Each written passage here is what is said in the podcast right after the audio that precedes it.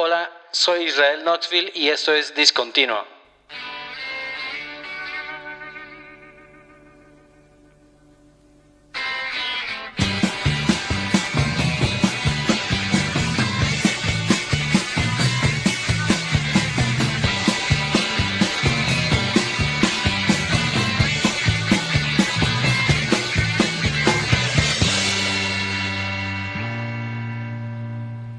Seguramente a muchos de ustedes les dieron ganas de aventarse de un bichi árbol. Nostalgia, Mm, nostalgia a, a pura. mismo, ¿no? Así es, de hacerte daño a ti mismo. Una bolita de billar en, en tus partes nobles. ¿cómo Así es, no, maravilloso. Yo soy Israel, no soy Knoxville, pero sabrán que este intro pertenecía al programa de MTV llamado Jackass, que fue todo un boom, una revelación en su tiempo, ¿no? Así es. Pues hoy, como saben, vamos a hablar de este extinto. eh, lo digo extinto no porque no exista, sino porque ya no es eso que fue, que era MTV. ¿Qué es un MTV, Jorge? güey? MTV, pues, era la escuelita que nos crió, nos enseñó valores, nos enseñó sexualidad, nos enseñó cómo sobrevivir en la sociedad, amoríos, todo esto, ¿no? No, güey, es que MTV lo fue todo, desde los 80s, 90s, 2000s, bueno, una parte de los Poquito 2000s. 2000 sí alcanzó. Creo que sí, todos crecimos con MTV. Había buenos videos, buena música. Era la cuna de la música, Güey, güey. hasta los comerciales estaban chidos en MTV. Todo perro, Definitivo. Hace rato estábamos viendo el de la cucaracha que me decías, de un ringtone. Sí. Si no lo han visto, se los vamos a dejar por ahí la liga. Qué cosas tan irreverentes veíamos. Pero bueno, episodio número 17. Este es este bello, bello y hermoso podcast donde ustedes nos han hecho llegar muchos de sus comentarios en nuestras redes sociales que son Discontinuo Podcast en todas, en Instagram, en Facebook, Twitter y nos escuchan en YouTube, Anchor, Apple, eh, Spotify, obviamente. Y no, no nos vamos a aventar de ventanas, de azoteas ni nada como lo que hicieron ya casi, sino que les vamos a traer un resumen breve. Bueno, ni tan breve, pero sí un poquito resumido de lo que fue MTV. ¿Tú te acuerdas cuál fue el primer video que viste en MTV? Yo estaba tratando de Ah, recordar, pero madre, está difícil. cabrón, ¿no? Está, está cabrón. O sea, recuerdo, recuerdo esos videos que repetías una y otra vez, güey, que hasta un momento, o sea, eran buenas rolas, buenos videos, Sí, pero hasta un momento rolas. te cagaban de tanto que lo es veías, que ¿no? fácil en el día tres veces, cuatro veces ¿Tú, veis el tú mismo recuerdas video. uno así que dijiste, no mames, este ya hasta la madre, güey? Ay, güey, pues yo creo que un chingo, güey, pero me acuerdo uno de de Madonna, el que es un cover, el de es un Ah, Ameri- el de American Pie. Ajá. No mames, güey, cinco o seis veces Sí, fácil güey. lo pasaban en el día y y, y ya, güey, o Yo me sea, acuerdo de, de- Ya era también... Bueno, ya hace rato, ya estamos rucos, güey. O sea, siento que es, es más moderno, Sí. más contemporáneo, pero no. Era el de Eres de Café Tacuba, güey. Mm. No mames. güey, de ahí se viene el meme este de eres tan predecible que me vas a dedicar a eres, güey. Sí, güey. Pero bueno, para los que no les tocó, a lo mejor ahorita ya les tocó algo de MTV, pero no, el MTV de hoy que conocemos, ese definitivamente no fue el bueno. Creo yo que, digo, De no es que esté está malo, Muerto, está, está muerto, muerto, Como, como cierta persona. que no ha revivido, pero nos está escuchando y participa en las dinámicas. Si ustedes quieren que vuelva, póngale exacto. Aparte, aparte comenta, Comenta, con cuentas fantasmas ahí, güey. O sea, sí nos escucha el cabrón. Hashtag revivan a Alan. Hashtag revivan al viejo lesbiano. Al, al señor de los datos duros y de los precios. Así es, faltan los precios, no hemos dado precios, así que reclámenle falta, a Alan. falta esa info. Pero bueno, pues MTV, güey, como tal, este, nace, bueno, se- su, su, su primera transmisión fue en 1981, o sea, ni había No, nacido yo. No, apenas era. No, no había sido ni concebido en la mente de mis No, güey, ni estaba en el cosmos yo, No, nada, güey, sí. güey. Y la primera canción literal que transmitieron ahí, la, el video, pues como que le hace alusión a lo que sucedió después, que fue Video Kill de Radio Star. Sí, sí los mató a los Radio Stars, ¿no? Los mató, güey, los mató por completo. Y fue en 1981 ya con transmisión ininterrumpida, porque sabrán que antes en TV eran 24 horas de videos tal cual. Obviamente fueron agregando eh, programas y cosas así, pero, o sea, realmente el fuerte era música. Y estamos hablando que entre los 80s y parte de los 90s, pues había bastantito artista pesado. O sea, Michael Jackson, Sí. Thriller, ahí, ahí fue su estreno. Y todos recordamos el video de Thriller, ¿no? O Sí, era cuando estaba de... Bueno, de ahí fue como el pinche boom de los videos, ¿no, güey? De dejar... Pasó de dejar de ser simplemente... un video un nomás X, güey. y hacer, güey, ya eran obras cinematográficas pequeñas, ¿no? es que ese de Thriller, la neta, sí está... Güey, lo grababas en VHS, güey. o sea, yo lo teníamos Sí, es grabado en VHS y vamos a ver el video de thriller, güey. Y duraba un chingo. ¿Cuánto Sí, duraba esa vaina, güey? Pues creo que como seis minutos. Es que había dos Ajá, versiones. había la versión corta Ajá. y la versión... Pero había una versión porque hasta había como narrativa en el video, güey, de porque empezaba Michael Jackson como corriendo y luego iba y ya se tornaba acá como zombie, o sea, qué Ajá. mamada, güey. Estaba bien perro. Pero sí, estaban ellos, Peter Gabriel, estaba Madonna con Like a Virgin. O sea, el rock no estaba muerto, güey. No, ahí sí no. Ahí estaba con todo, güey. Ahí sí no estaba muerto. Y luego, más o menos, ya en el avance de los años, pues MTV se da cuenta de que no nada más bastaba con videos y empiezan a hacer contenido como tal, programas. Y nace lo que muchos dicen, digo, a mí no me consta, porque era un niñito pedorro, pero el- lo que es el antecesor del Big Brother, que es eh, The Real World. The Real ¿Te acuerdas de ese programa? Había Sí, varios, ¿no? Como Había, ajá, había uno de Las Vegas, Real World, eh, Las Vegas, Miami, no ¿no? Miami, así, así, sí. ching- Florida. Que ¿no? básicamente era como el Big Brother, ¿no? Que traían gente de varios lados, los metían en una casa y Ajá. chingos de Fue el cámaras. papá de los de los reality shows, güey. Y desde el 92, güey, fue esa No, madre. no mames, ya hace rato. Porque duró un ratotote, güey. Y MTV empieza a crear ya más cosas así. Empieza a crear animaciones. Pibes en Butthead, güey. Ah, chulada. ¿Llegaste a ver esa madre? Yo la veía muy poco. Me gustaba porque pasaban como videos. Si no saben de qué hablamos, eran dos tipos que estaban bien idiotas. bien idiotas, se reían de todo, Ajá. pendejamente. Y veían videos sentados en, en sillones. Bueno, contaban algunas historias y siempre re- se relacionaba con ver algún video Sí. De Veían videos banda, de, ¿no? de Pearl Jam y se cagaban de De risa Nirvana o y- se- se- todo el pinche una 15 minutos haciendo esto, ¿no? A mucha gente les parecía como bien absurdo, güey. Güey, ¿Será es- que...? estaba como yo siento que estaba muy adelantado, Sí, güey. güey, Y yo nomás veía, definitivamente. pues yo, yo estaba todavía morro, pero veía mi carnal estaba cagado de risa viendo esa vaina, güey. Es que yo creo que cuando...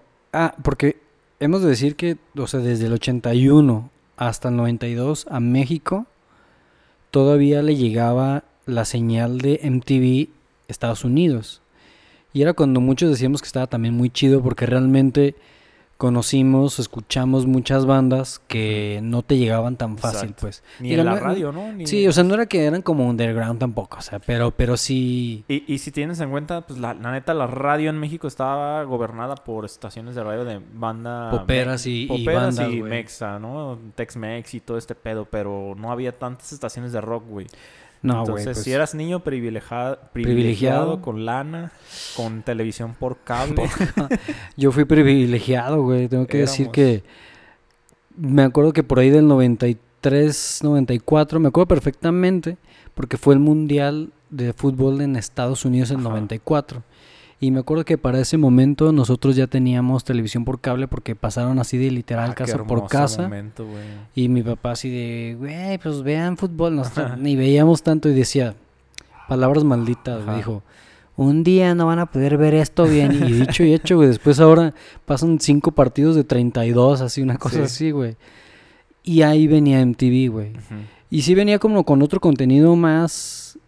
No estaba tan tropicalizado. La neta, no. Me. Había mucho comercial hasta gringo, ¿no? Sí. Como que en inglés y todo este pedo. Y estaba chido además, por, como dices, porque había comerciales mismos de MTV hechos para MTV que no veías en otro lado. O sea, exacto. cosas como bien raras, bien o sea, bizarras, bien bizarras, bien Es- es- como que, pues, tengamos en cuenta que MTV siempre fue este pedo irreverente y transgresor, güey. Que Sí. es, es sí. parte de lo que... Por eso es que es una mierda ahorita, güey. Yo creo, pero ya llegaremos a ese punto.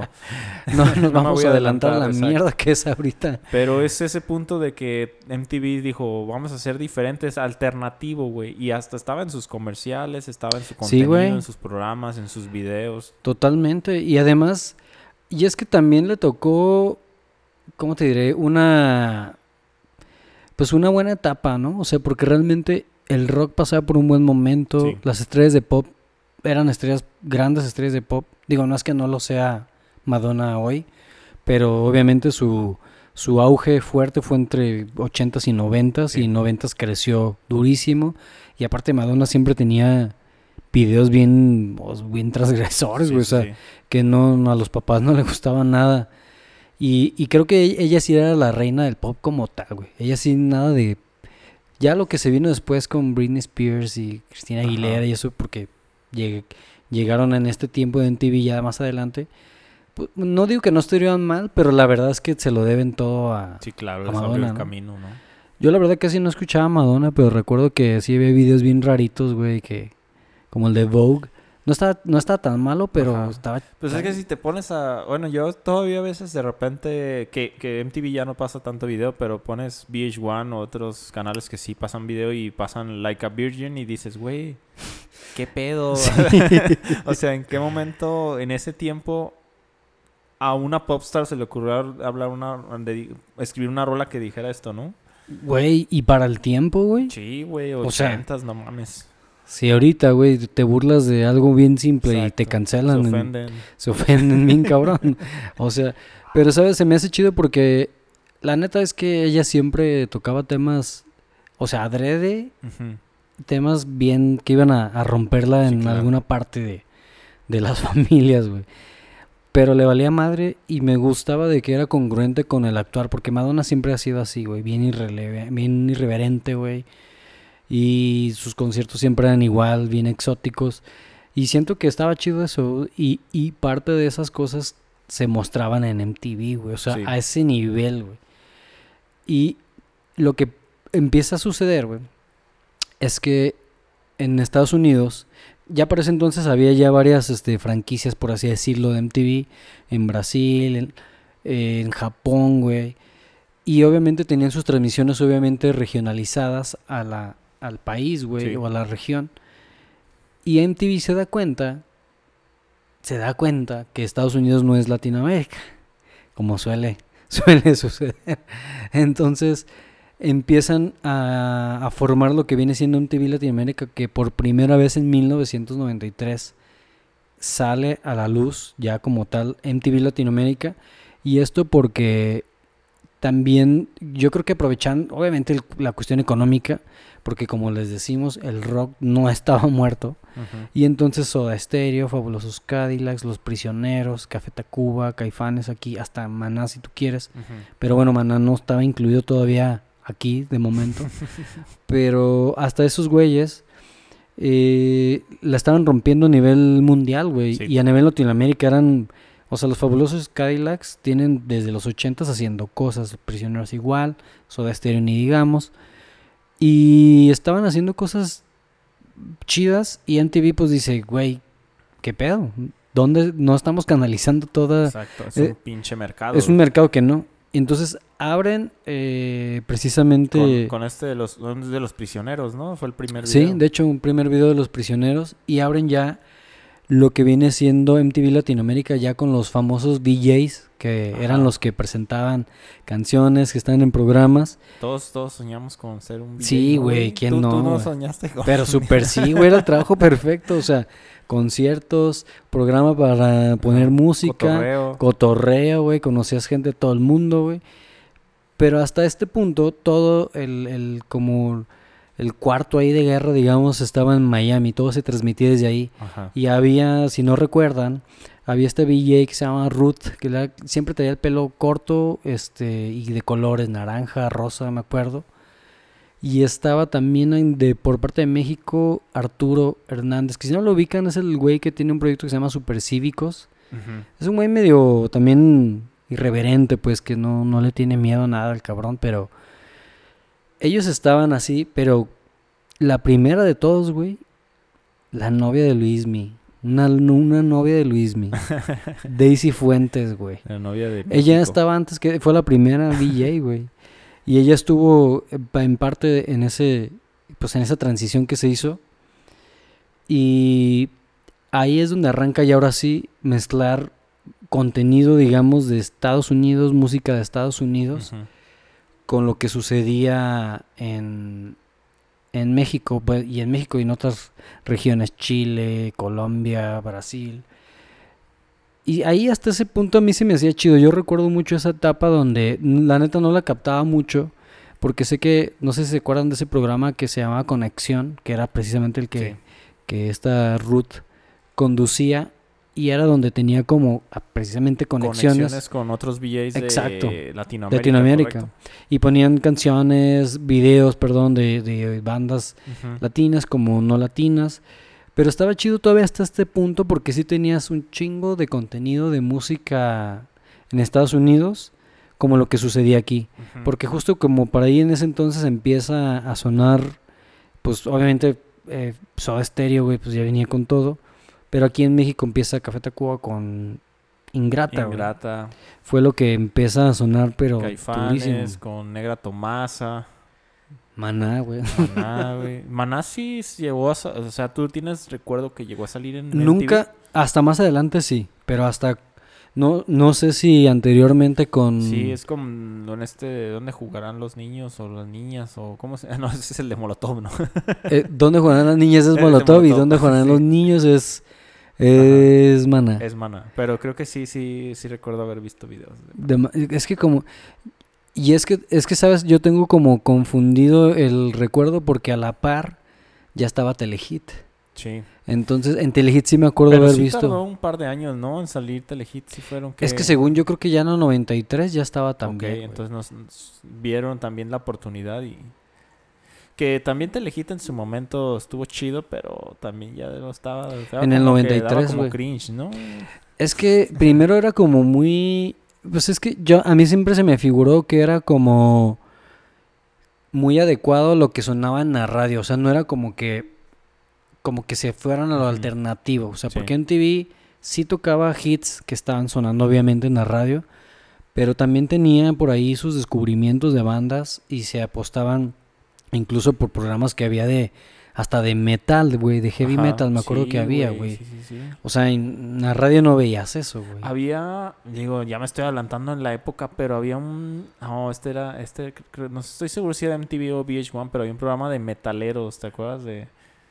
Que era, mm, era de puro metal, güey, era como un pinche night show donde había metal y era un, seguramente un músico de alguna banda de metal, no estoy seguro, no recuerdo, pero estaba chido porque, aunque yo recuerdo que no era muy fanático del metal, pero veía este programa y era como, te digo, muy presentador, pero imagínate todo este el foro, todo estaba negro, güey, guitarras colgadas y pinche Ah, no, no me acuerdo, güey. No recuerdo, igual en el otro programa se los decimos el dato. Pero fíjate, güey, o sea, Pero estaba, estaba interesante, pues era de la parte de la fórmula de MTV, ¿no? De abarcar los distintos géneros es y, que todo, y segmentos culturales, ¿no? Que había. todo abarcaban. Y yo siento que, yo creo que muchos se casaron con la idea de que MTV era, pues, digamos, meramente rockero, cuando realmente, pues, pasaban de todo, güey. Sí, había. Digo, no había, no sé, cumbias o salsas, si tú quieres, hasta ese momento. Pero la negra Tomasa era cumbia. Era una cumbia de un, tocada por unos rockeros, Sí, güey. güey. Es que era lo alternativo, ¿no? Lo, lo que no era popular estaba,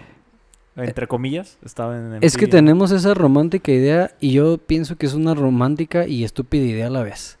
De que los rockeros, güey, No es popular. Ajá, no es popular, pero, por ejemplo, es bien visto, probablemente, mejor que si una, una banda popera de repente te toca una cumbia o una salsa, no sé, algo que esté fuera de su género, y dices, eh, pinches vendidos. y me voy con el caso Mana.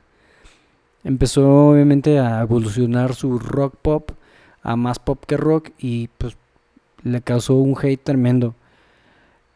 Pero si unos rockeros, rockeros así que se ven hippies, se ven así esencia rockera, tocan una cumbia, ahí sí se ve bien, güey. Sí, está ¿sabes? chido. O sea, digo, ¿Dónde está la línea, no? sí, güey, no mames, o sea, porque sí entiendo que Maná... Sí, Es que, mm, o sea, sí, o sea, Maná es lo que todos sabemos de que es el mismo sonido y todo, pero también la neta es que es como, ya a veces, o sea, lo decimos más por odiarlo, güey. Es como, si Sí. me explico, a veces ya ni tenemos nada en contra de Maná. Yo lo digo personalmente, es como, güey, Maná. No, no hay nada, güey. y hay dos, tres rolas chidas de, de sus primeros discos. Además, güey, ¿qué les puedes eh, refutar a unos güeyes que la han hecho, pero bien cabrona en otros países? O sea, Ajá. digo, no es que te vayas a sentir súper orgulloso y te vas a tatuar maná Ajá. en el brazo. Ah, güey, ya me lo tatué. Me- bueno, El corazón dicen que espinado. ese es el corazón de Maná, güey. Sí. Pero no es, güey. Pero me echan carrilla porque sí se parece, güey. Sí se parece. Pero, o sea, güey, pues si la están rompiendo, algo han de tener, ¿no? O sea, digo, a lo mejor no te gusta a ti, pero Ajá. pues, Alguien más. o sea, llenaban ¿Quiénes esta. somos nosotros para decir que... En discontinuo no somos nadie para juzgar. Exactamente. Pero miren, mientras en 1992 y 93 sonaba La Ingrata, eh, MTV nos traía lo que iba a ser la revolución juvenil de una banda que, por cierto, uno fue esos unplugs fue de los mejores que, que los críticos dicen. A mí me gusta mucho. Yo lo escuché de muy chavo. A mí me gustan mucho de esos. A mí me gustan mucho los unplugged, que por cierto también vinieron entre el 92 y 93. Y esta banda es la que sonaba, ya no tiene no necesita presentación, güey. A ver, vamos a ver. Esta banda es la que sonó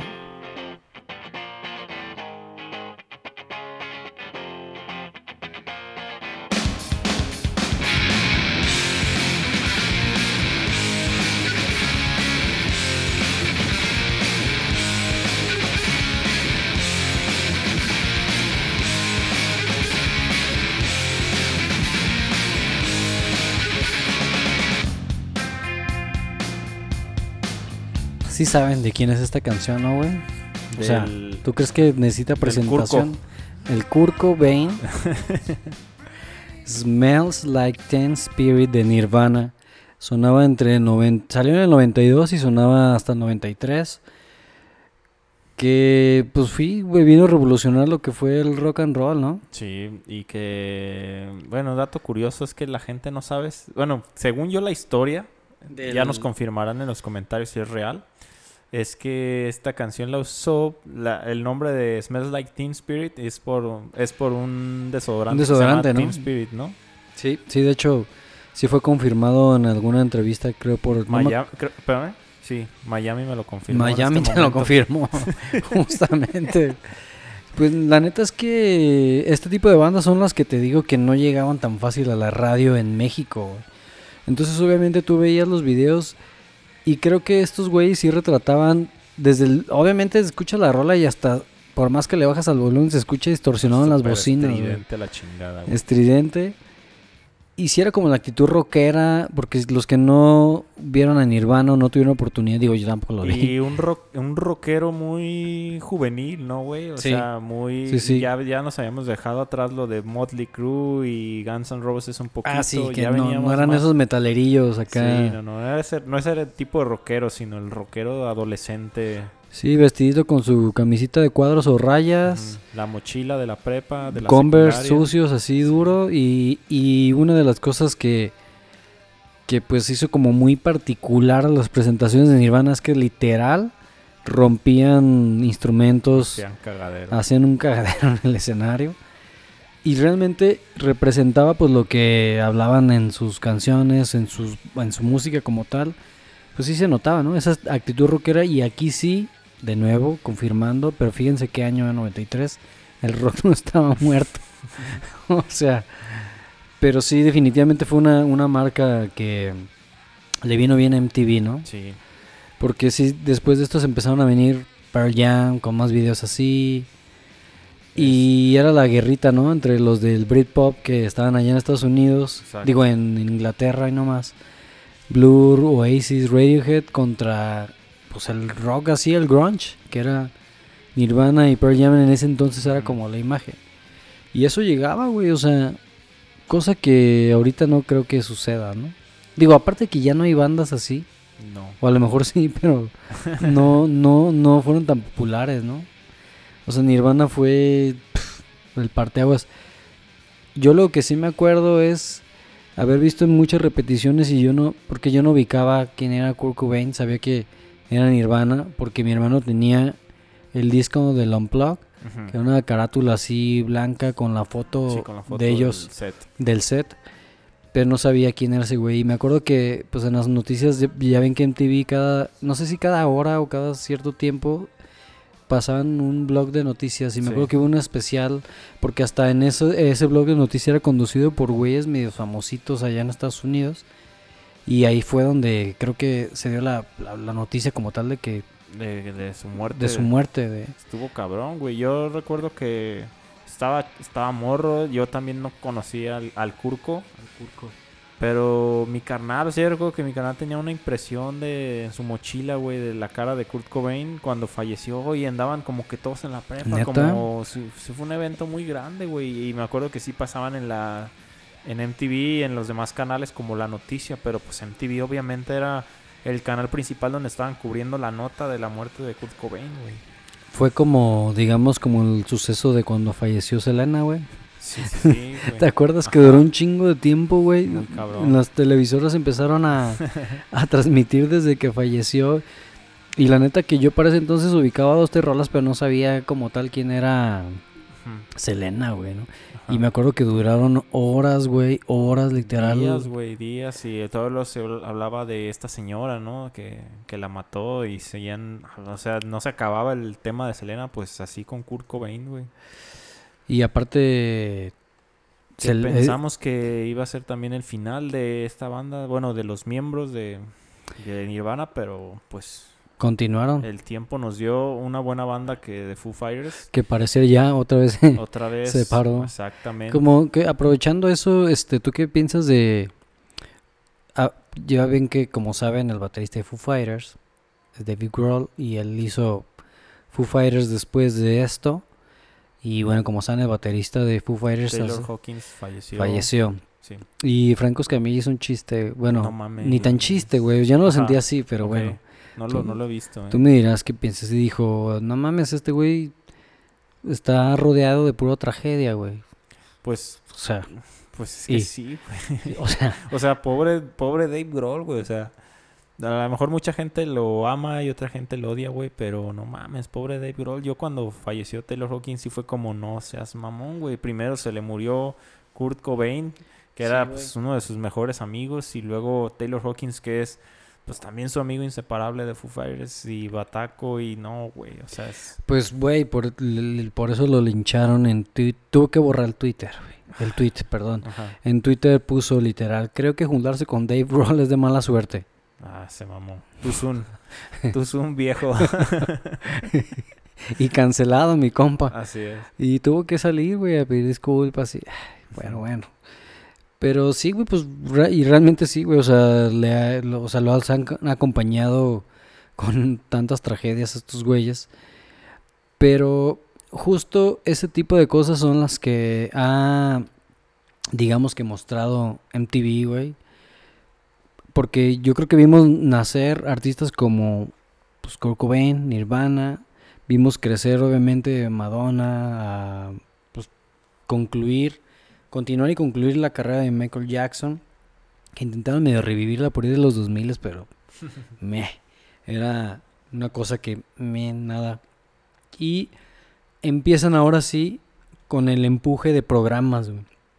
Decíamos que ya habían creado el reality show. Yo nunca lo vi, güey. Me acuerdo que me aburría. No sé si no estábamos preparados para estos realities porque sé que después por ahí llegué a ver dos, tres cosas de Big Brother Ajá. y me parecían pues, eh, pero las veías, güey. No entiendo. Pero, ¿cuál dices? el ¿Cuál? de Real, Real World, Ah. The Real World. No, yo no, no- no- nunca lo vi, la verdad, no, no me llamó mucho Es que, güey, no había un programa así como tal, o sea, eran totalmente nuevo. Ese sí era algo totalmente nuevo para, Ajá. pues, para ti en ese momento, güey. Pero yo literal decía, ¿por qué? O sea, como que no estábamos todavía preparados para el reality show, porque Big Brother en su momento creo que sí, sí las primeras, los primeros, los primeros conceptos de Big Brother estaban chidos, bueno, sí me gustaban. Pero cuando veía Real World es como, ¿yo por qué chingados tengo que estar viendo a cabrones Sí, del lado de la pantalla? Cab- Cabrones comunes y corrientes como yo, ¿no? Sí, güey, y más cuando venías de ver la tele local, güey. En. México había noticias, novelas, El Chavo del Ocho, o sea, caricaturas de otros lados, pues, pero no era como que había contenidos muy sustanciales que te hicieran como, como, como, ¿cómo se dice? como desafiar el status quo, pues, o sea, no, no había eso. Y acá empezaron con eso, Vives and Butthead, se estrena Renny Stimpy, güey, No ¿te mames, acuerdas de...? otra joya, ¿eh? ¿Qué pedo con Que eso? mucha gente le causaba un odio tremendo a Renny Es que Stimpy, era eso, lo odiabas o lo amabas, güey. Es que era bien irreverente, güey, y yo y era bien, bu- o sea, sí era era un, un humor bien negro, güey, negro. Me acuerdo mucho de los los, los de estas tomas que hacían como los Como close-ups. los, los close-ups que Sí, güey. se les veían las imperfecciones. Sí, güey. Que no sé, era algún close-up de que le salió un grano a Ren y eras no y así literal así veías hasta las venas, Yo güey. siempre recuerdo una, un, cap- un episodio, hay una parte donde como que un codo se lo rasga con un rallador de queso, güey, y se le pela la piel. No y mames. luego se echa sal, así un pinche puño de sal y luego limón. No mames, y decir, güey, sentías el dolor en esa madre, güey. A mucha gente lo odiaba y pero yo creo que la no, no, no poníamos atención obviamente en la narrativa de, la caricatura, pero siempre estaban cargadas de crítica a algo, güey, una sátira a sí, sí. algo, política, lo que tú quisieras. No era nada más era hacer caricaturas por hacer o caricaturas que no tuvieran sentido, o sea, sí. Que fue pues también el papá de muchas series como... Bueno, South Park, güey. South Park, por ejemplo, sea, sí. Es que te digo que eso era lo que siento yo que caracterizaba más a MTV, que se permitían tener ese tipo de programas. Bueno, pues el que no recordábamos, pero estábamos viendo hace rato, el, de- el show de Tom Green. Ajá. Ah, No mames, o sea. Se pasaba de verga, ¿no?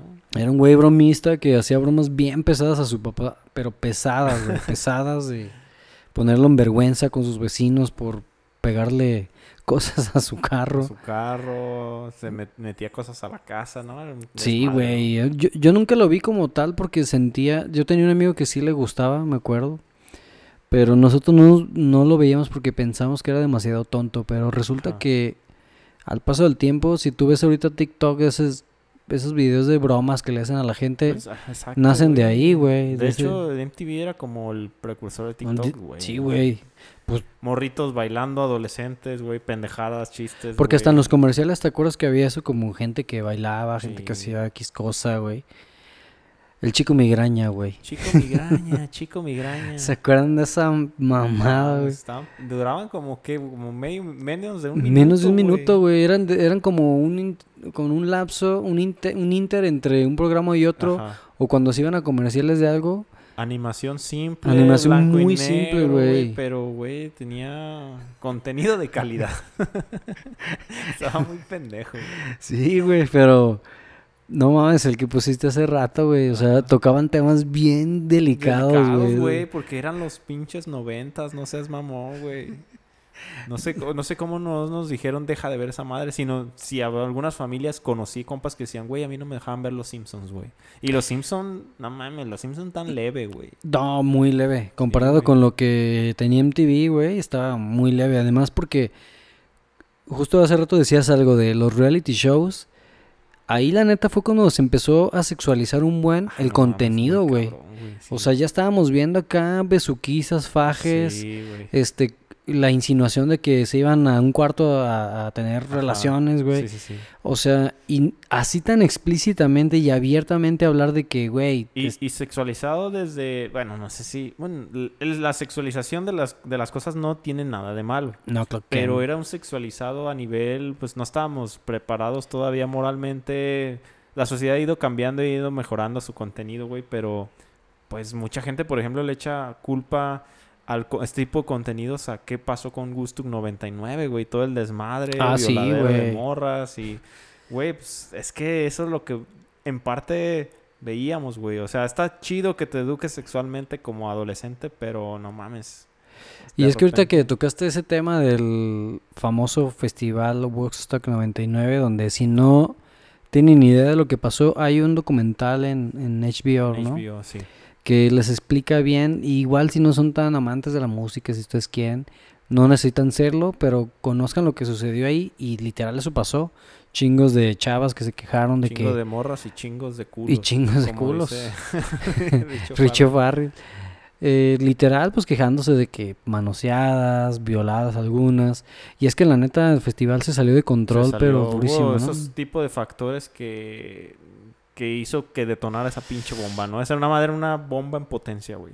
Es que, y justamente, una de la banda que detonó esto fue Limp Bizkit. Limp Bizkit.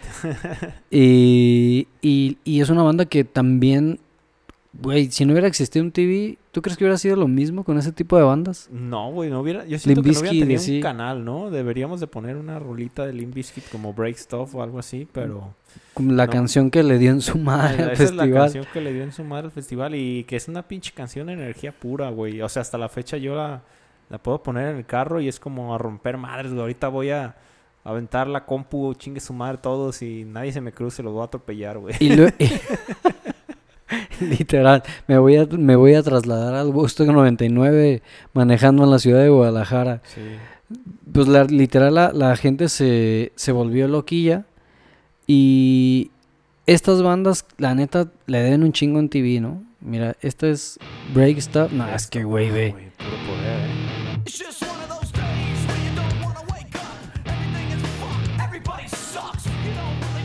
Güey, es de esos momentos de que te quieres levantar mentando Sí, madres y se permite. Exacto. O Se sea, permite sentirte la chingada y a la mierda a todos. sí, güey, hoy no más.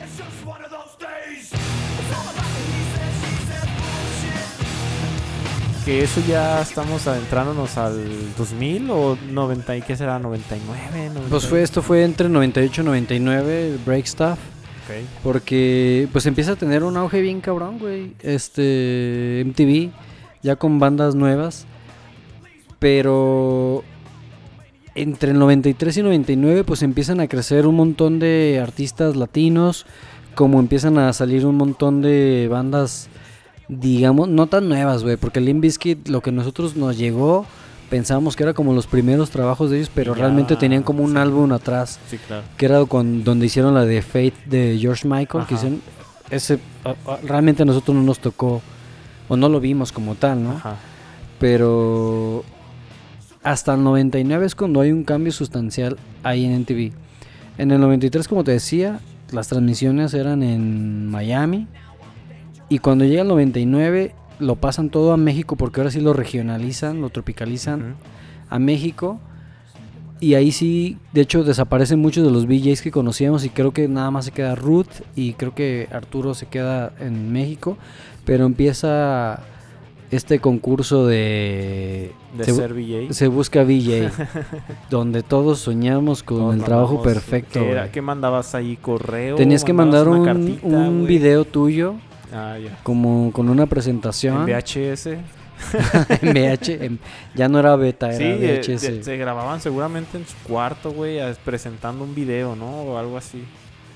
Y aquí, y por parte de México, ganó una chava que se llama Carmen Arce. Era alguien que estudió, estudiaba comunicaciones. Comunicación, obviamente. Y ella ganó. No lo hacía mal, la neta. Después, por ahí, ya después que pasó todo esto, entró un güey que se llama, que le decían el Pocas, no sé si te acuerdas. Me suena. Un güey peloncillo. Ah, sí, ya sé cuál. En México también. Que no estaba mal, pues, pero ahí ya cambia por completo. Y para el 99 ya hemos visto el crecimiento de un montón de, de, de bandas, nuevos géneros. Y los géneros que conocíamos antes empezaron a desprender, digamos que nuevos, pues nuevas, nuevas bandas o nuevos, digamos que, ¿cómo te diré? Es que hay esta banda que, por ejemplo, ellos nacieron como por ahí del 87-88, NWA, que es donde viene eh, Ice Cube y Dr. Dre. Ajá. Ellos empezaron a, a, a crear canciones desde ese entonces y eran raperos como tal, entre, con otros tres personajes más que no recuerdo sus nombres. Y esta canción, Express Yourself, fue de sus más, sus más famosillas. A ver, vamos a escuchar.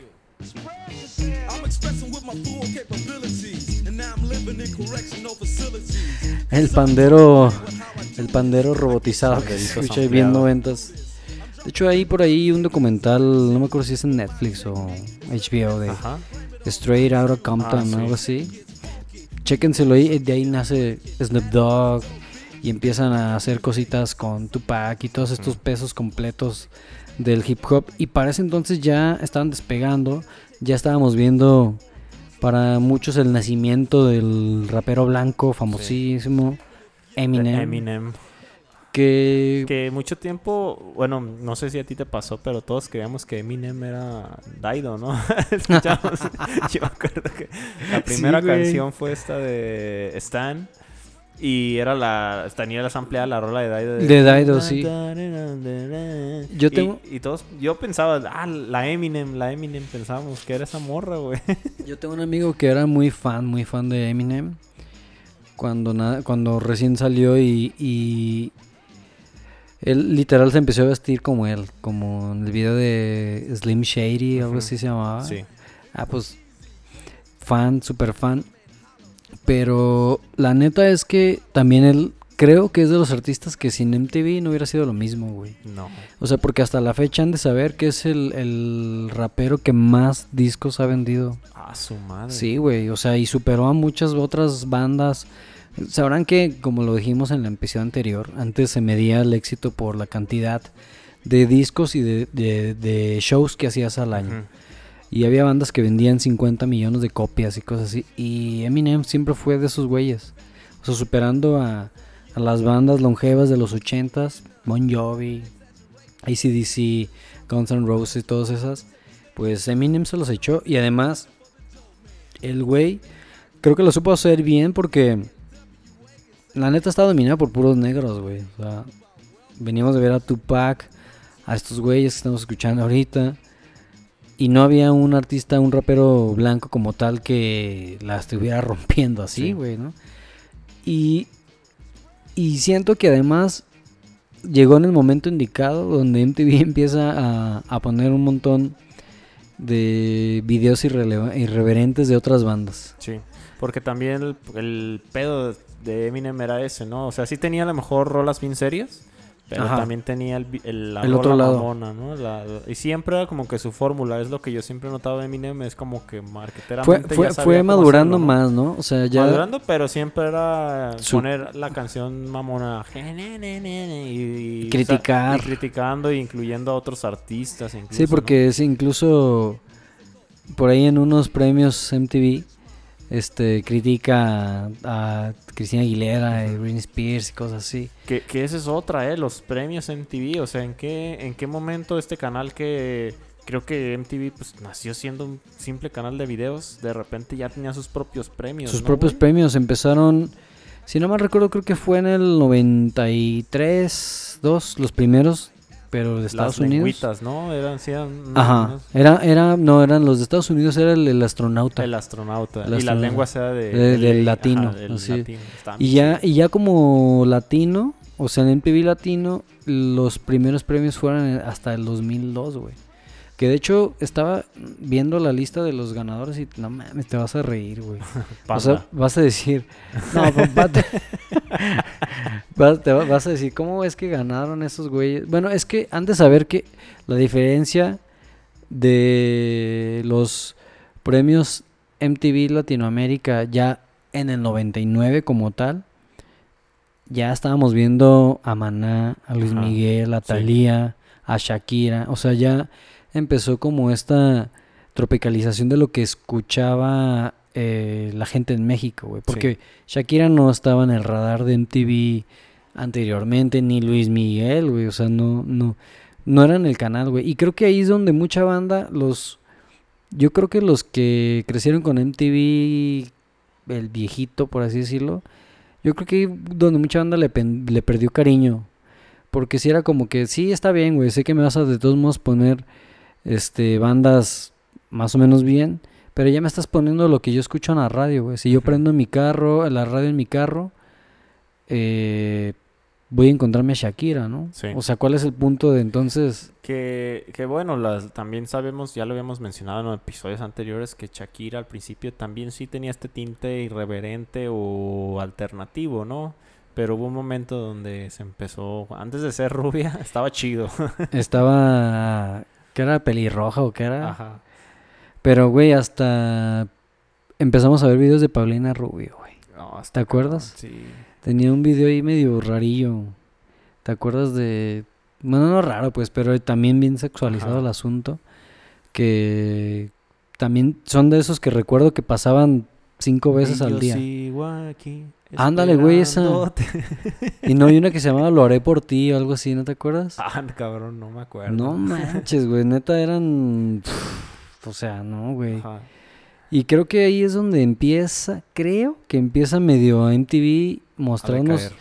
a decaer, mostrarnos el camino de lo que iba a, a suceder eventualmente. Y porque ahí ya, pues Shakira fue la reina, güey, de los MTV, de los... Muchos años, ¿no? De 2012 ella ganó un chingo de premios, güey.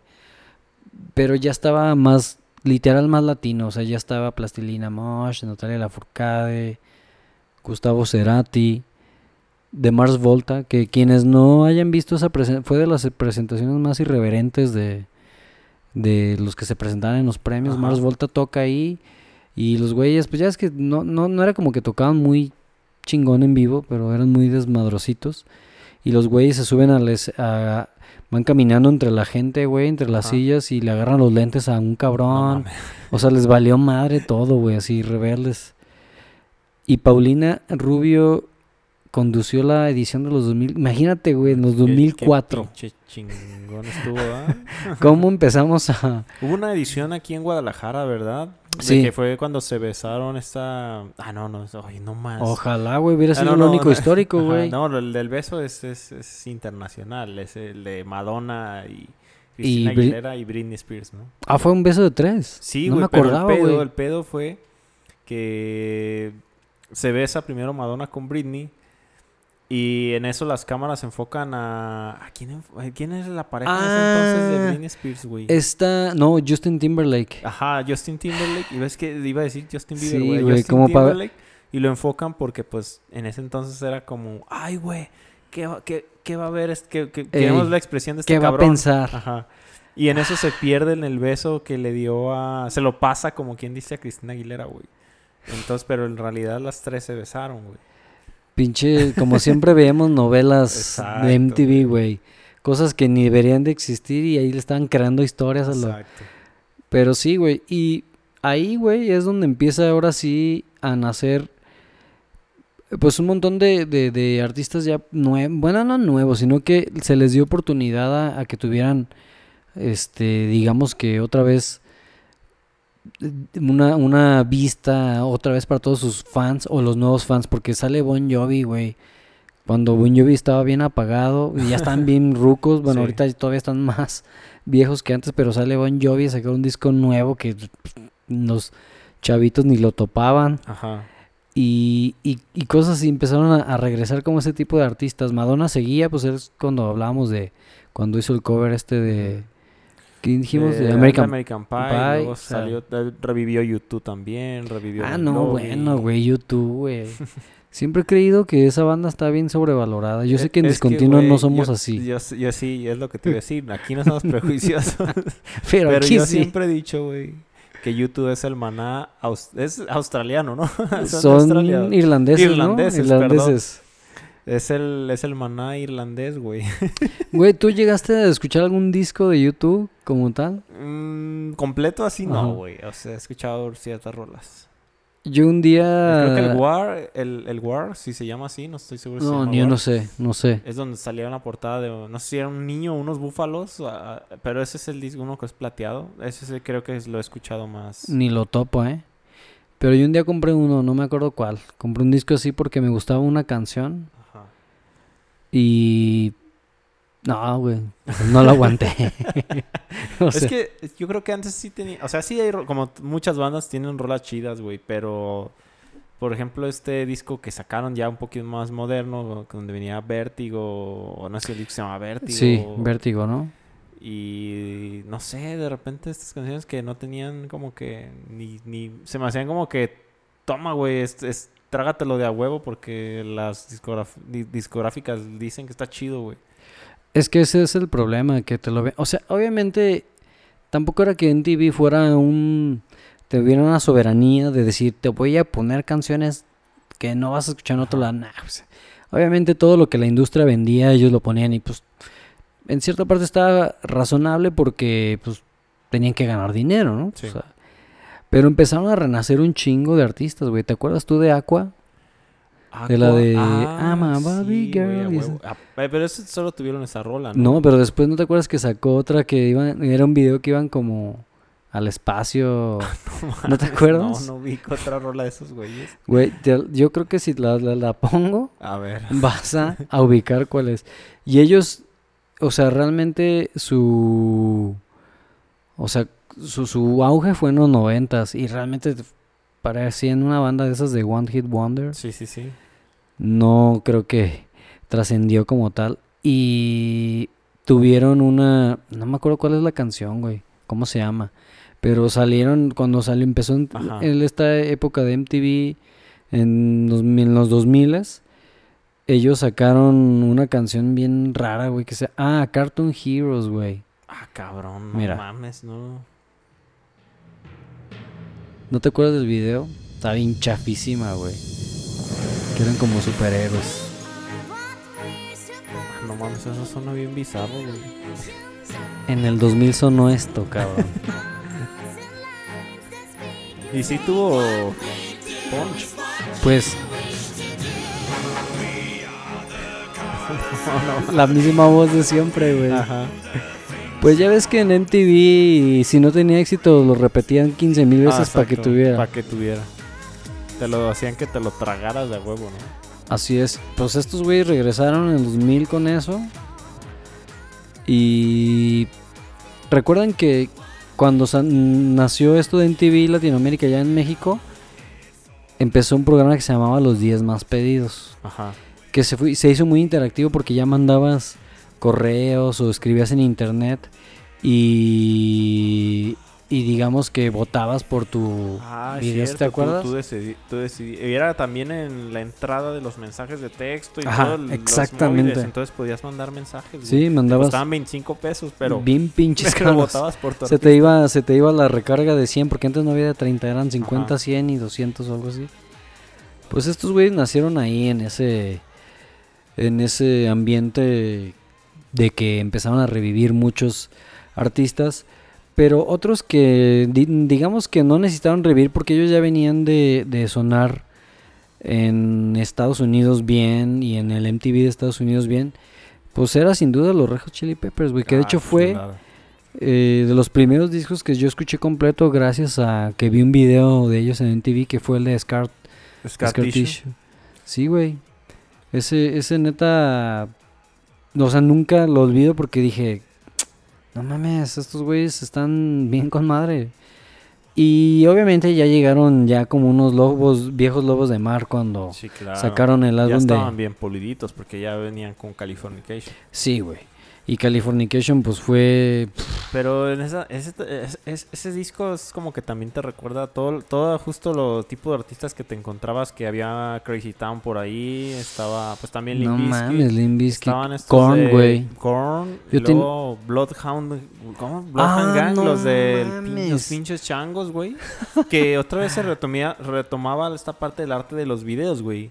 Que la Sí. rola estaba, estaba pegadora, estaba mamona, pero... Ahor- Ahorita que lo dices, el otro día estuve escuchando canciones de ellos, güey, y no mames, la neta están bien idiotas las letras. Bien cabrón, tenía una de Pac-Man, ¿te acuerdas? Una sí, salía que, Pac-Man, que se de hecho era un drogaba, güey. cover, ¿no? Sí, tra- traía un sampler de la canción de Relax de... ¿Cómo? ¿Quién andaba esta canción de Relax? Relax, don't do. Sí, ya sé cuál Ah, es. de Frankie Goes to Hollywood, güey. ¿Cómo se llamaba? ¿De Bad Touch o algo así se llamaba? de la Bad canción? Touch, sí, güey. Era esta. Era esa rola, güey. ¿Sí era esta? Sí, sí, rolón. Ay, sí. Ah, ya sé. Esta es la de los changuitos. Esa es, es la de los changos, sí. Creo que sí, güey. Está bien tecno ese pedo, ¿eh? Sí, güey. A ver, vamos a escuchar. Sí, es la Ah, güey, suena bien tecno, bien noventas ese pinche sintetizador, güey. Que, que yo pensaba que eran como una boy band, pero Eh, alternativa. Es que era, era parte de muchas bandas que había en ese entonces que no sabías qué era. Que otro ejemplo, no sé si era un poquito más adelante, pero Gorilas, güey. ¿Qué pedo con Gorilas en ese entonces? Ahorita ya es muy diferente, ya ahorita nos estamos acostumbrados a escuchar sonidos combinados de todos lados. No, y además, fíjate que hace rato hablamos del festival al que fuiste, Ajá. cuando estuvo Gorilas, y yo vi un chingo de videos, entre unos que eran broma y otros que no, que decían, eh, cuando vienes a ver a Gorilas y sus caricaturas y te das cuenta que son unos viejos cincuentones. y es que han de saber que cuando Gorilas nació era, era la pura animación, o sea, Sí. de hecho tocaban sus conciertos detrás de una pantalla Sí. donde proyectaban a los a las animaciones, a las caricaturas, vamos a los personajes hechos animación, este tocando, o sea, fue hasta de un tiempo después donde ya prácticamente empezaron a Sí, de hecho, o sea, desde el principio Gorilas fue un... Y hasta la fecha, ob- obviamente ya ahorita ya se ven en el escenario, pero el concepto fue así de, de Damon Albarn que quiso crear este proyecto, pero dijo, yo no quiero ser el frontman de esta banda. Y de hecho el proyecto lo creó, él creaba la música, pero junto con Jamie Hewlett, que creo que es el ilustrador, y el, el que, el que, el que ilustró hicieron los todos los- personajes, ajá, ellos crearon el concepto de gorilas, güey. Y eso estaba bien perro que las caras eran, pues, de... Eran, los personajes eran Murdoch, 2D, eh, Russell y Noodles, güey. Entonces, ta- hasta la fecha yo creo que esa madre está bien... Ahorita ya está chido, pero estuvo bien adelantado. Y hubo un momento donde compré este primer disco donde era la portada blanca con El Jeep de- o no sé qué chingados. el del, el del Jeep, ¿no? Ajá, Gorila se sí. llamaba. Y decías, güey, qué mierda estoy escuchando. No sé si estoy Porque yo era como que el rockerillo, el rockerillo de la secundaria en ese momento. Y yo decía, güey, es que me gusta un chingo este disco, pero no sé si esto es rap, güey. Yo no escucho rap. Entonces me sentía raro escuchando esa madre, güey. Ahí está, ¿qué, qué, qué- a qué suena esa madre, güey? Güey, neta que quien no sea muy fan de Gorilas, si le echas un clavado, la neta es una banda que se ha mantenido, o sea, actual a, la- a los cambios generacionales de, de música. Muy. Porque ahorita sí está el reggaetón sonando bien duro. Pero por ejemplo, esto que escuchamos de fondo es Clean Eastwood en el 2001. Güey, yo lo escucho ahorita y si me dices esto acaba de salir hoy, sí te la compro. O sea, no, no suena tan añejo, ¿sabes? Sí, Suena vigente. estaba muy súper adelantado ese ¿Y el video cuál era, güey? Era uno que Es- van es- así en el Jeep, ese- ¿no? ¿O eh, no? el del Jeep es, es otra canción. Este es donde están en un cementerio y salen unos gorilas. ah, como sí, gorilas cierto, zombies, güey. Zombies, sí, y empiezan a bailar tipo thriller, güey. ah, sí, es cierto, güey. No manches, no me acordaba, güey. Pero Sí, la, la, la que dices del de que estaba en el Jeep en la carretera creo que se llama 1999-2000, porque creo que fue en el tiempo que sacaban el disco, en el 2000. En 2000, 2001 creo fue. que- O sea, realmente, pues les tocó un... Te digo que Fue la artistas... transición, Les ¿no? tocó la De- transición de una buena etapa de MTV. Pero, ¿qué me dices de...? O sea, hay un artista que sin duda le debe a MTV un chingo de cosas. A ver, ¿quién? Ah, güey, claro, por supuesto, güey. Y aparte era como el crush de todos los No, pubertillos pedorros como sí. nosotros, ¿no? Nosotros, yo creo que más de uno de los que nos están escuchando Y le tuvo... dedicaron sus buenos pensamientos a Claro esta que sí, los buenos deseos, Sí, los- bendiciones. exacto, le dedicaron buenos deseos y bendiciones. Güey, y en estos videos era como la niñita bien todavía, no, no se mostraba... Ajá, era la, la college girl. Sí. no, no estaba ya tan explícito sus videos como en... Se- es que justo se venía la oleada pop y las boy bands, güey. que- Güey, yo no entiendo. Bueno, más bien... os- estuvo chido que me haya tocado vivir porque neta se me hizo muy impactante.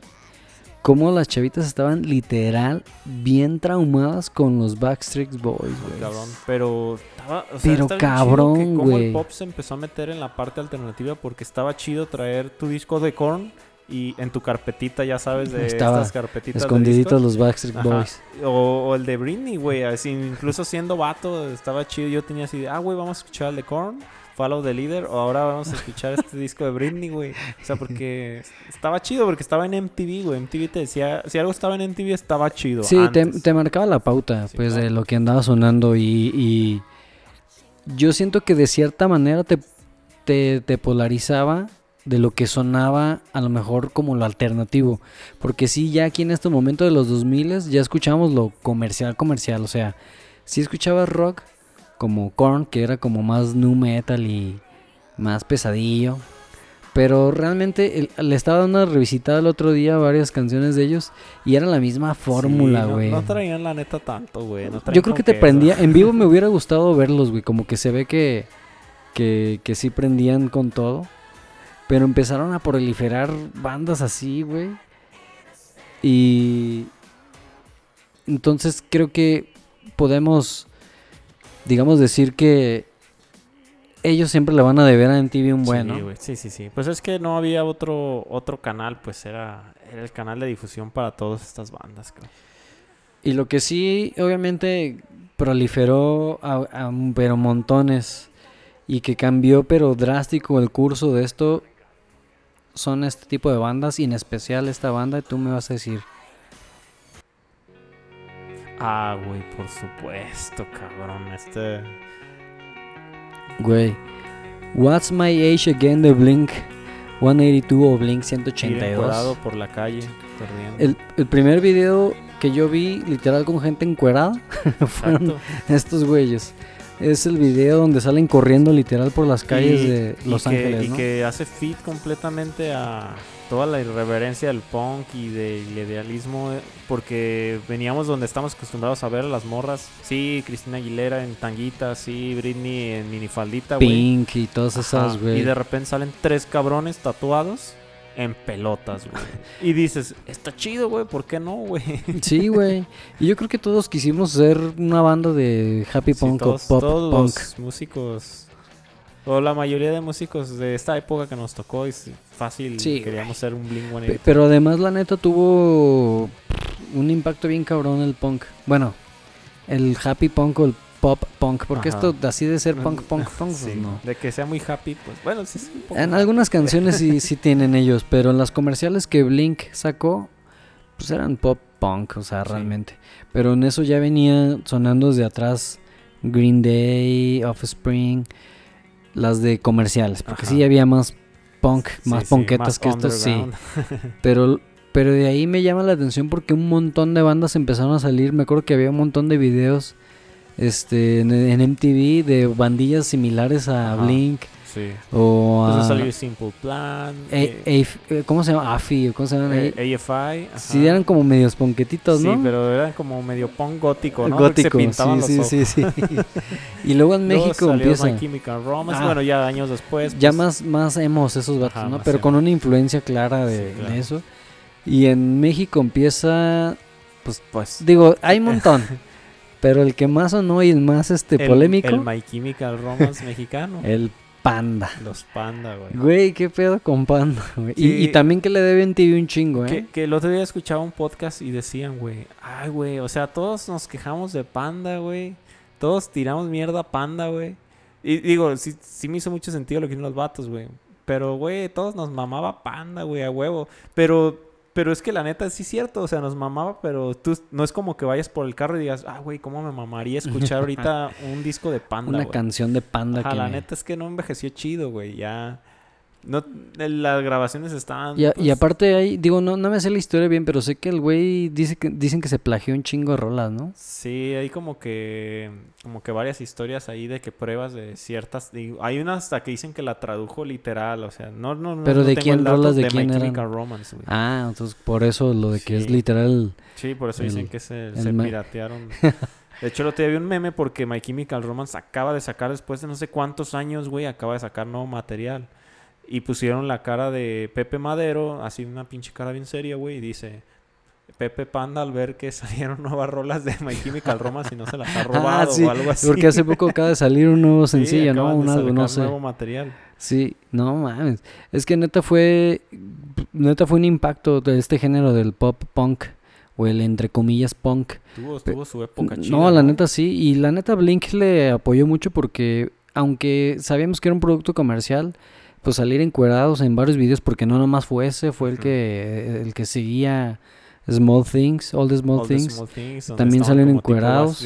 Con una. Ándale, que aparte tirando hate a Bastard Boys y no sé quién más.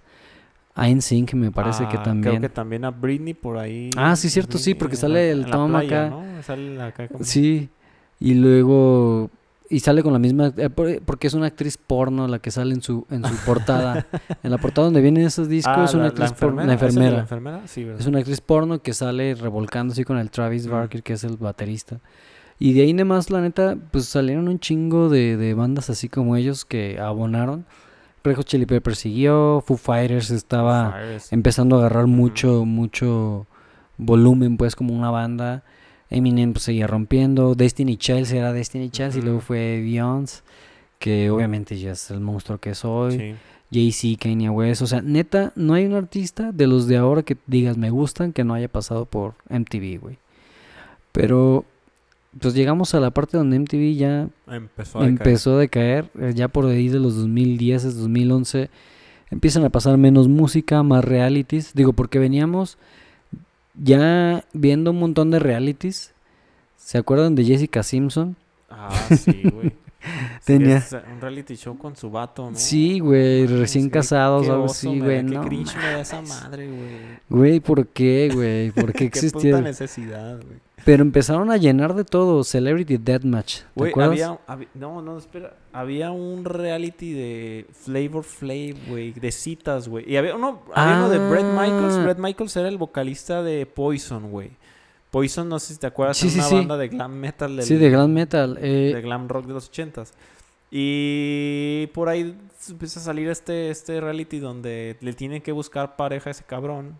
Donde ya se está quedando pelón. Y digo, "Güey, es que es como la decadencia del rock, güey. O sea, como rockero tú que tienes este perfil de rockstar, güey. Sales en- te prestas para esto, güey. Ya sé cuál es el que dice de citas, pero es que yo lo confundía. Y creo que esto es de VH1, no es de MTV, ¿no? Pero Ah, en ok. VH1 había uno.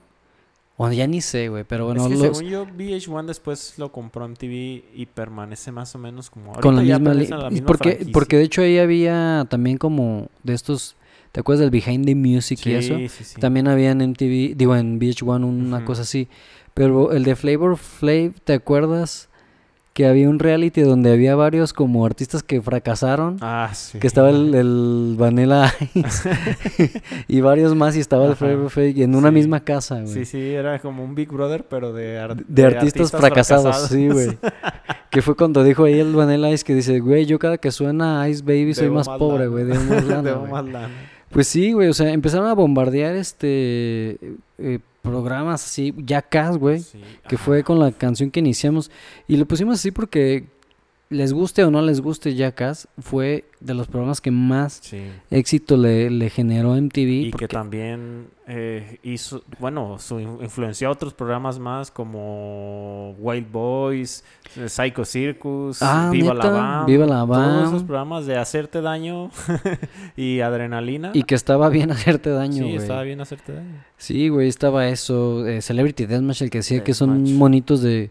Era Qué- como animación de stop motion, ¿no? episodios. Es que, güey, estaba con madre ver a tus artistas favoritos pegar. Luchar. Luchar, güey. Unplugs vimos un montón. es más, Aparte de los que le dijimos de, de Nirvana y Soda Stereo, pues ya tuvimos Maná, ya tuvimos Shakira, La Ley, ya en, en las versiones latinas. Creo que hasta Juanes hizo, ¿no? Sí. Y ya más este recientes, pues Molotov, Café Tacuba, Tigres del ¿Cuán- Norte. ¿Cuántos unplugs tuvo Café Tacuba? Dos, güey. No, creo que...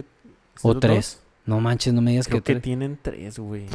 Que nos que nos digan Sí, nuestros que nos digan queridísimos cuántos- este Next ¿te acuerdas de ese programa? Ah, sí, esta de que llevaban como a cuatro o cinco cabrones en un camión y los bajaban. O había una morra, ¿no? Bueno, a veces Sí. era un vato y a veces era una, una, morra. una chava así Y tenías, en- si durabas mucho tiempo en la cita, te- es lo que te daban en dinero, Next, ¿no? sí, si no, next, next. el siguiente Y al final, si la morra decidía quedarse con un güey, le decía, ¿quieres quedarte conmigo o te quieres llevar el el dinero? dinero güey no yo creo que siempre hubiera escogido el dinero güey Sí, eran dólares, cabrón. no sí estaba chido el de Creeps güey ¿te acuerdas? Pues, el de ver las pinches. los mans- mamón donde bebían los, los pinches famosos no mames, mames, o se- sea se pasaban de verga. se nota que O sea, sí pinche- dejaba Ahí era bien cabrón de mostrar. No mames, así de que Latina tengo un Xbox en allá arriba. Sí, güey. y- La extravagancia pura Sí, de la lana, o sea, de no saber qué hacer con tanto dinero, porque antes, pues me queda claro que ganaban más dinero por vender discos que Sí, sí, sí. que por las reproducciones de Spotify. Pin My Ride, güey. Pin My Ride. Güey, esa madre, yo, o sea, estaba bien ridículo porque ya estaba, visualiza esto, yo viéndolo en mi cuarto, güey, diciendo, ah, cómo quisiera que llegara este cabrón Exhibit, ¿cómo se llamaba? Tocara mi puerta Sí. y me dijera, me voy a llevar tu carro, güey. Te y lo lo voy a voy a arreglar. pimpear, güey, ni carro tenía, güey. Primero, primero Había tenía que que, tener un carro, güey. Pero decía, güey, yo sé, un día me le va Sí. a poner unas tablas de surf en la cajuela y Videojuegos les ponían y una mamá paya- y media, pantalla de güey. 100 pulgadas de piso en mi combi, güey. No, estaba, pero pasada. La neta que, que le metían buena lana, ¿eh? A ese. Sí, y yo, yo sí. ¿No te pasaba que te, te hacías como fan un tiempo de un programa y no lo soltabas y Sí, luego sí, sí, cambiabas? güey. así? Porque yo, por ejemplo, cuando salió, si te acuerdas de, de los Osborns, The Osborns, Ah, sí. yo primero decía, ay, otro reality más de... Pero estaba bien mamón. estaba bien mamón, Porque era Ozzy güey. Osbourne siendo un padre de familia, güey. Güey, Estaba- y aparte ya estaba, en esos entonces ya estaba ya bien estaba deteriorado, güey. ahorita. Se acabó ese señor Punk con Ah, Aston con Kutcher. Ashton Kutcher. Cuando Bromas a los Kutcher famosos. cool, ¿no? Después fue otro. Como que recuerdo No, no me- que... Bueno, si lo reemplazaron a Ashton Kutcher, no, no recuerdo. Creo que sí hubo, pero le hizo bromas a medio mundo ese güey, no sí, mames. es que antes Aston Kutcher no era tan cotizado. Hubo un momento, no sé si una serie o alguna película lo catapultó y después se Pues es que él donde agarró mucho, bueno, no- donde se impuso en el radar, según yo, y ya los cinéfilos nos dirán, es con el programa That 70 Shows. Ajá, que salía con, con Mila Kunis. sí. Y ahí se puso en el radar porque duraron mucho tiempo, creo que como siete temporadas, ocho temporadas, no recuerdo.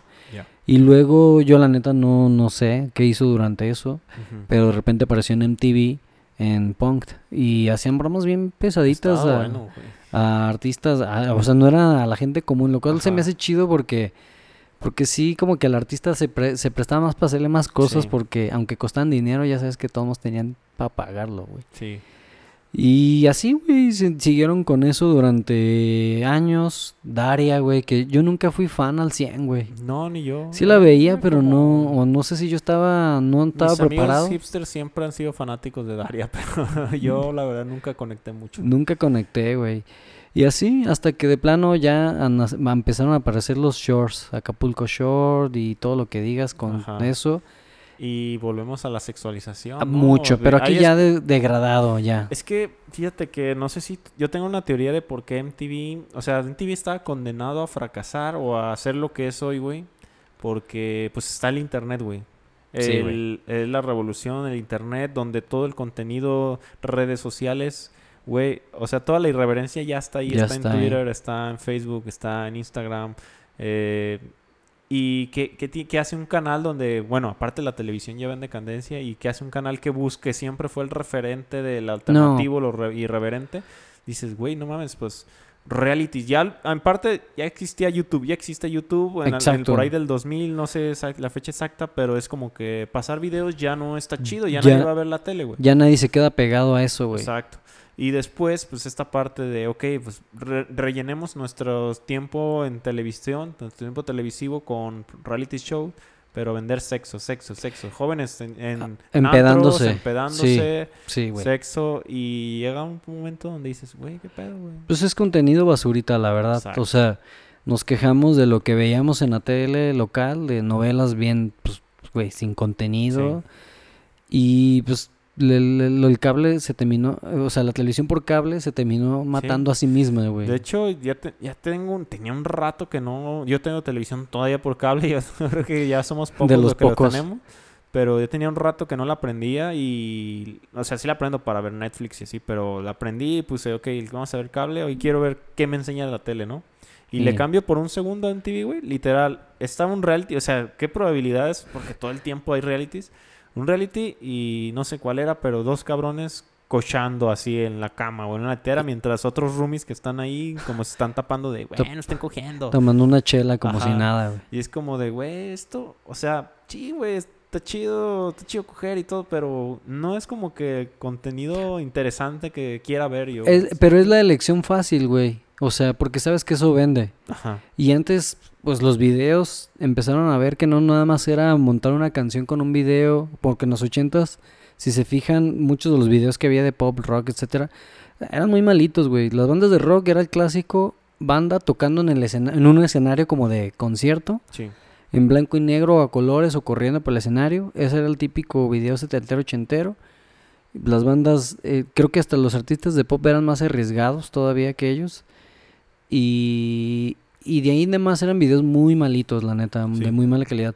Pero la neta en los noventas y con la aparición de MTV como tal, la neta empezamos a ver videos de muy buena calidad. Hasta directores de cine empezaron Sí. a hacer videos como el de, no me acuerdo cómo se llama uno de, de los White Stripes, que era en animación como de Lego, ¿te acuerdas? Ah, el Fell in Love with a Girl. Ajá, güey. Está está bien perro. Y de hecho creo que ganó un premio, güey. Sí, está premio mejor todo en video. stop motion, ¿no? Ajá, en stop motion. Y, y, güey, o sea, la neta sí, sí le, sí le aportaba, güey. Entonces, obviamente hoy los realities, güey, es pues vender fácil, vender rápido, porque pues obviamente ya nadie se queda a ver videos, ya nadie va a votar por canciones para ver cuál salen.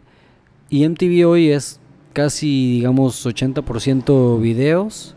Digo, reality shows y el 20% son videos Yo que creo es... que hasta menos. ¿no? Sí, güey, porque nada más es en la madrugada donde Ujú. pasan videos donde ya nadie quiere Cuando ver ya todos estamos mimidos. mimidos y ya tratando de hacer lo que vimos en Acapulco Show. Pero creo que literal como, como el primer video de MTV, el video mató a la estrella de radio. Exactamente. Los mataron por completo. YouTube ki- kill the MTV star. MTV Star, güey. Pero sí, amigos, quienes hayan recordado estos bellos momentos sabrán de lo que les decimos y si no, denle una ojeada. Realmente había videos interesantes, programas interesantes, como todo lo que les comentamos. Nacieron, catapultaron muchas animaciones. Digo, Vive sin Basket creo que en su tiempo duró, ya ahorita creo que ni, ni está. Creo que en el 2001 2 creo que se terminó. Pero continuó South Park, que a muchos les parece bien, Sí. "Ah", pero realmente es un humor bien ácido, bien negro, pero con una crítica Sí. durísima a todo, sociedad, eh, política, gobiernos, todo, güey. Acompañado obviamente de situaciones muy absurdas, güey. Sí, que creo que por ahí los pueden rescatar de repente en Adult Swim, en este canal. Ah, sí. De repente he visto que se- todavía rescatan este contenido de Beavis and Butthead y... Ah, sí, es cierto. Y de hecho en Adult Swim hay un montón de contenido muy parecido Sí, a lo de chido, MTV, pues, güey. Pues, Rick and Morty le debe todo, todo a estos Sin duda, güey. ¿no? Sí, güey, de hecho, ahorita que lo mencionas, Sí, es, No es- mames, o no sea, existiría un Rick and no Morty sin Beavis existiría o. Chicken Robot, ¿o ¿cómo se llama? Chicken, Chicken Robot. Ese güey, no, güey. O pues, Robot eh, Chicken, ¿cómo no me acuerdo. Sí, pero mamada. esos güeyes. Amigos, pues fue un placer con ustedes traerles el episodio número 17 de Discontinuo. Y pues nada, no, no repitan las cosas de Jackass. No, no, no lo No, hagan. no nos hagan caso. Y si lo hacen, grábenlo, cabrones. Y súbanlo nomás. Y súbenlo a TikTok o YouTube, que es lo de hoy. Pues chido, güey. Fue un placer recordar todos estos bellos Estuvo momentos. Chida esta etapa de nostalgia y yo solo podría agregar que estaría bien chingón que alguien importante ejecutivo de MTV nos escuche y reviviera Celebrity Deathmatch con imagínate un Bad Bunny versus J Balvin o un J Balvin Ah, Estaría bien versus mamón, güey. Residente, güey. Ah, qué perro estaría eso, ¿no, güey? Luchita libre de plastilina con Pura imagínate, sangre. Luis Miguel y mi- contra Cristian Castro, güey. Ah, estaría con madre, güey. Creo que intentaron hacer algo hace poco, ¿no? Sí. Pero no, según yo iban a relanzarlo, pero no, no me quedé, no, no sé en qué, en Ah, qué hay que parte se investigar quedó. porque creo que creo que era contenido de calidad. Ese sí era contenido de calidad. Sí. Pues muchas gracias amigos, nos vemos y eh, escuchamos en la siguiente. No se lo pierdan este episodio y los que vienen. Muchas gracias. Bye. Bye.